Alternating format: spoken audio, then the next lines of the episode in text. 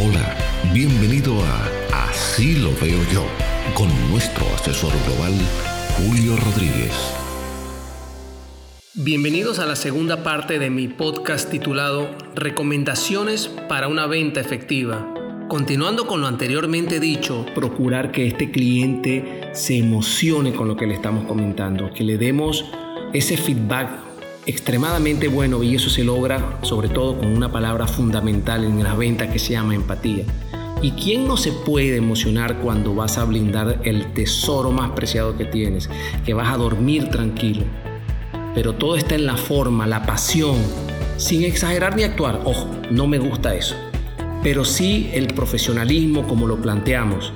Todo está en la forma en que vives la experiencia de hacerlo, en que vives la experiencia de ser un asesor de seguros integral. Llegar a la fibra de las personas es una tarea que debemos aprender y debemos practicar. Esto es sumamente importante para que podamos de esta manera tener éxito en una venta y llegarle al cliente como debe ser y como él se lo merece porque ser asesor de seguros merece mucho profesionalismo y para esto debemos prepararnos. Siempre lo he insistido, el ser persuasivo es algo que hay que trabajar, pero sobre todo perfeccionar y hay que trabajar muy bien la persuasión.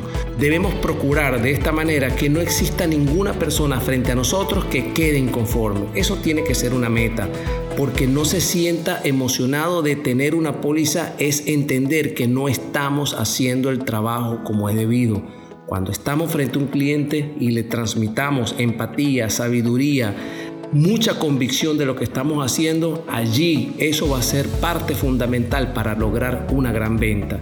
Esto es también una parte fundamental para una venta efectiva. También otra pregunta que yo le hago a mis clientes o a mis prospectos es ¿Cómo se sentiría usted sabiendo que tiene el futuro y el estilo de la vida de sus hijos ya resuelto a corta edad? Cuando digo a corta edad es la suya como cliente.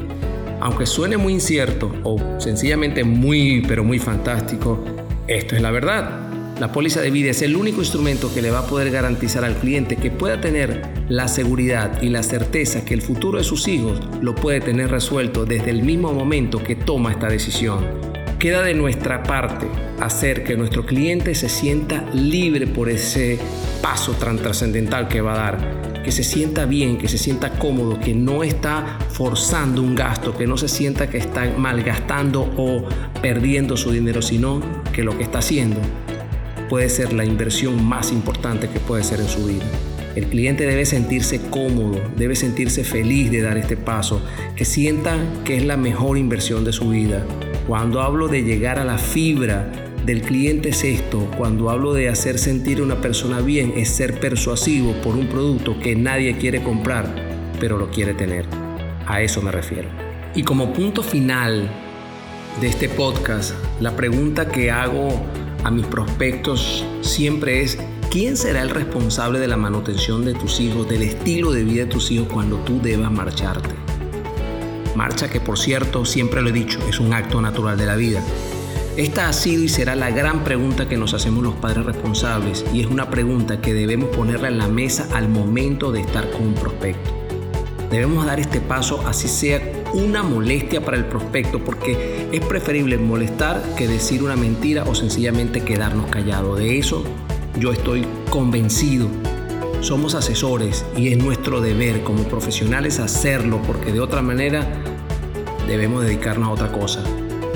Esta es la pregunta de cierre, la cual no tiene discusión porque nadie tomará de su patrimonio para darle a tus hijos y que vivan como tú lo has tenido sencillamente, porque cada quien tiene sus responsabilidades. Y el futuro de sus hijos, del futuro de cada quien es personal, es de él. Por eso es tan importante esta pregunta. El día que no estés físicamente, quizás no lo verás porque ya tú no estás presente de manera física en este mundo, pero toda tu familia, todos tus hijos lo van a sentir, la ausencia física y aparte de eso, hacerse cargo de tantas deudas y tantos impuestos y tantas responsabilidades que vas a tener que dejar el día que tú partas. Así que mi última frase cuando cierro es, tú decides. It's up to you. En conclusión, la idea es tener preguntas claves, tener empatía, estar convencido de lo que estamos haciendo, pero sobre todo llegar a la fibra como lo he mantenido y lo he sostenido en este podcast. debemos ser constantes, debemos llevar una presentación lineal para que el cliente o el prospecto pueda estar tranquilo, pueda sentir esa afinidad con nosotros. Hasta aquí este podcast del día de hoy. Hasta aquí el episodio de hoy.